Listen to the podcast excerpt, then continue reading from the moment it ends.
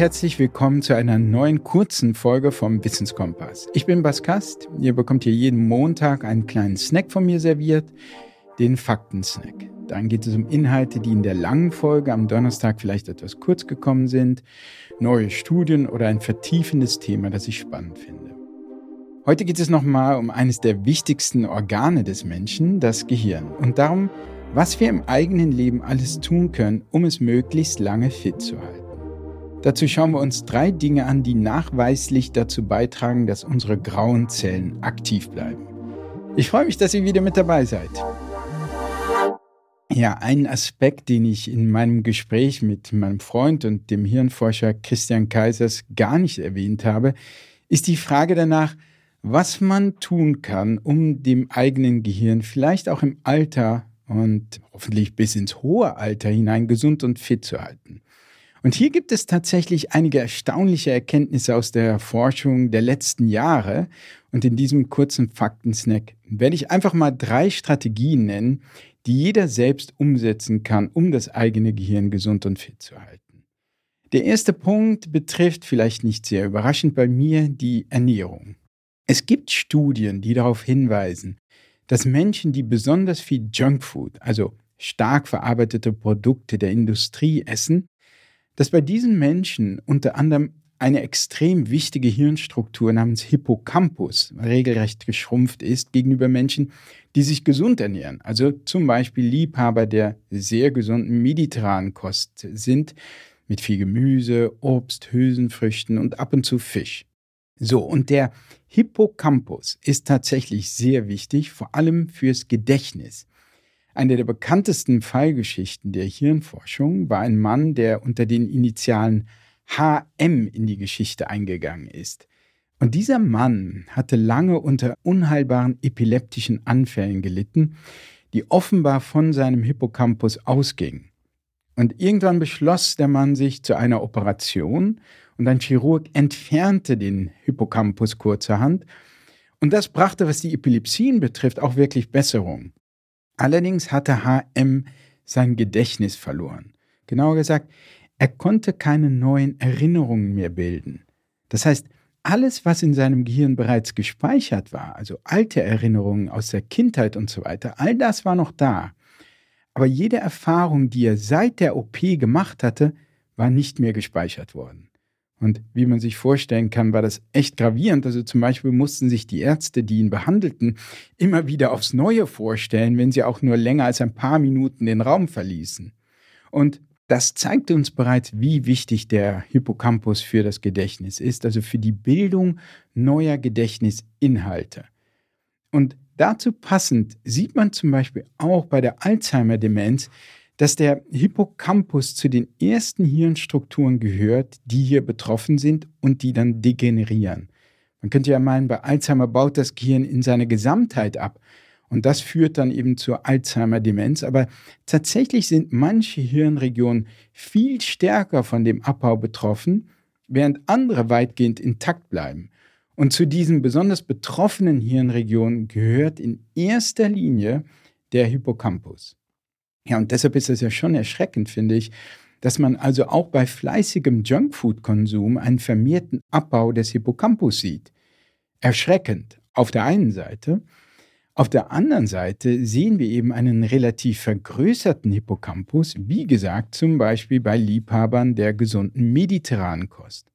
Und also eine gesunde Ernährung, insbesondere eine, die auf antientzündliche Lebensmittel und Nährstoffe setzt, kann den Hippocampus vermutlich bis zu einem gewissen Grad schützen.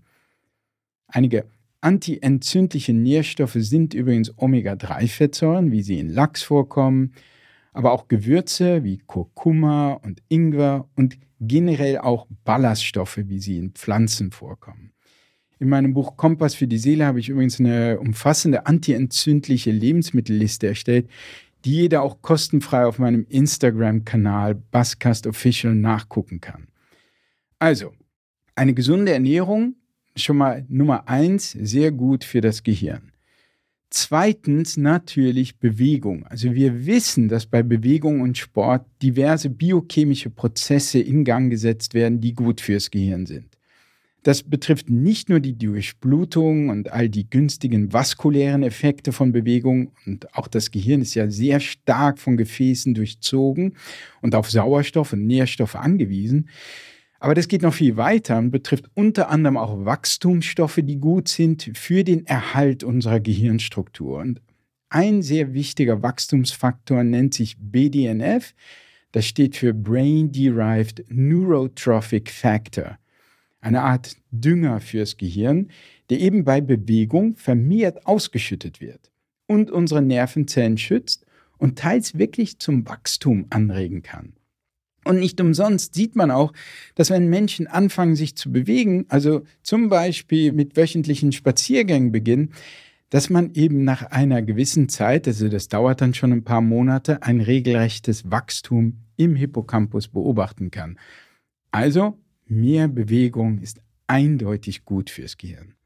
Gut, kommen wir zum dritten Punkt. Das dritte, was viele, leider muss man sagen, mit Kreuzworträtseln gleichsetzen. Also ich rede über geistige Herausforderungen. Auch die helfen nachweisbar dabei, das Gehirn und die Gehirnstrukturen fit zu halten. Und ich sagte, leider mit dieser Kreuzworträtselgleichsetzung, denn es gibt tatsächlich unheimlich viele und wahrscheinlich noch weitaus bessere Wege, um das Gehirn herauszufordern. Und das können ganz unscheinbare Dinge sein. Also zum Beispiel allein schon soziale Kontakte, also nicht einsam und allein zu Hause sitzen und eventuell ein Kreuzworträtsel lösen, sondern sich wirklich mit anderen Menschen zu treffen und auseinanderzusetzen. Das ist es, was unser Gehirn ebenfalls und vermutlich sogar noch mehr anregt. Diskussionen, mit anderen Menschen etwas unternehmen, das Spaß macht, irgendwo hingehen, eine anregende Reise, eine Ausstellung. All das regt unser Oberstübchen vermutlich am allermeisten an, oft ohne dass es wirklich anstrengend sich anfühlt. Es müssen keine Kreuzworträtsel sein, nein, Kunst, ein Musikinstrument, alles, was wir mit Begeisterung machen, wo wir dann wirklich engagiert sind, das ist es, was unser Gehirn anregt wo es aufblüht. Also nichts gegen Kreuzworträtsel. Was ich nur sagen will, ist, dass unser Gehirn vor allem dann angeregt wird, wenn wir wirklich mit ganzem Herzen bei dieser im weitesten Sinne geistigen Tätigkeit dabei sind. Ich halte das auch deshalb für eine frohe Botschaft, weil natürlich nicht jeder von uns Lust auf Kreuzworträtsel hat. Also, kurz gesagt, Ernährung, übrigens auch dunkle Schokolade, auch sehr gut für das Gehirn, Bewegung und geistige Anregung jeglicher Form. Hauptsache, wir sind innerlich wirklich dabei und engagiert. All das ist natürlich für vieles gut, aber eben auch und besonders, um das Gehirn fit zu halten. Ja, und damit sind wir auch schon wieder am Ende dieses Faktensnacks angelangt. Danke, dass ihr wieder mit dabei wart. Wer die letzte Folge mit Christian Kaisers noch nicht gehört hat, findet den Link dazu wie immer in den Show Notes. Dort verlinke ich euch auch die Studien zum Thema und mein Buch Kompass für die Seele. Da geht es unter anderem auch speziell um den Zusammenhang von Hippocampus und Ernährung. Alle Folgen vom Wissenskompass gibt es überall dort, wo ihr eure Lieblingspodcasts hört, zum Beispiel auf Spotify, bei Apple Podcasts oder bei Deezer. Wer weiterhin mit mir in Kontakt bleiben will, der kann gerne meinen Instagram-Kanal Basscast Official abonnieren. Dort erfahrt ihr mehr über meine Projekte und mich. Mehr Informationen rund um die Angebote von Hello Health gibt es auf der Webseite www.hellohealth.de. Ja, und damit sage ich ein letztes Mal Tschüss und ganz lieben Dank fürs Zuhören und euer Interesse. Passt auf euch auf Macht's gut und bis bald. Euer Was.